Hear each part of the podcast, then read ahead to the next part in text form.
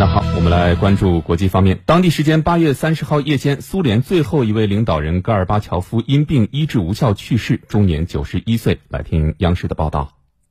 当地时间八月三十号夜间，俄罗斯总统事务局中央临床医院发布消息称，苏联最后一任领导人戈尔巴乔夫当天晚上因长期重病医治无效去世，终年九十一岁。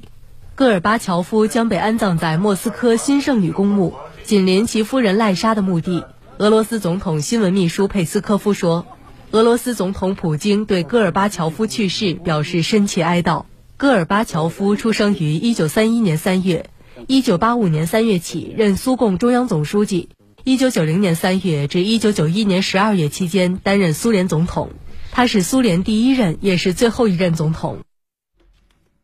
在昨天下午的中国外交部例行记者会上，有记者就戈尔巴乔夫逝世相关问题提问。发言人赵立坚表示，中方对戈尔巴乔夫逝世表示哀悼。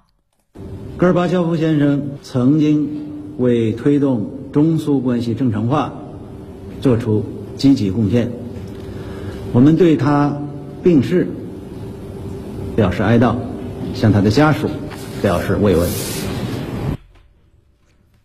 戈尔巴乔夫是俄罗斯人，曾任苏联共产党中央委员会总书记，苏联唯一任总统。戈尔巴乔夫是一九五二年加入苏联共产党，呃，一九八零年的十月升为苏共中央政治局委员，一九八五年至一九九一年期间担任苏联总书记、总统。在他的主导下，苏联做出了前所未有的大胆的经济、政治和军事等多项领域体制改革。那一九九一年的十二月二十五号，在苏联名存实亡的情况下，戈尔巴乔夫宣布辞去苏联总统一职，随后苏联解体。其在位期间，曾积极推动中苏关系正常化。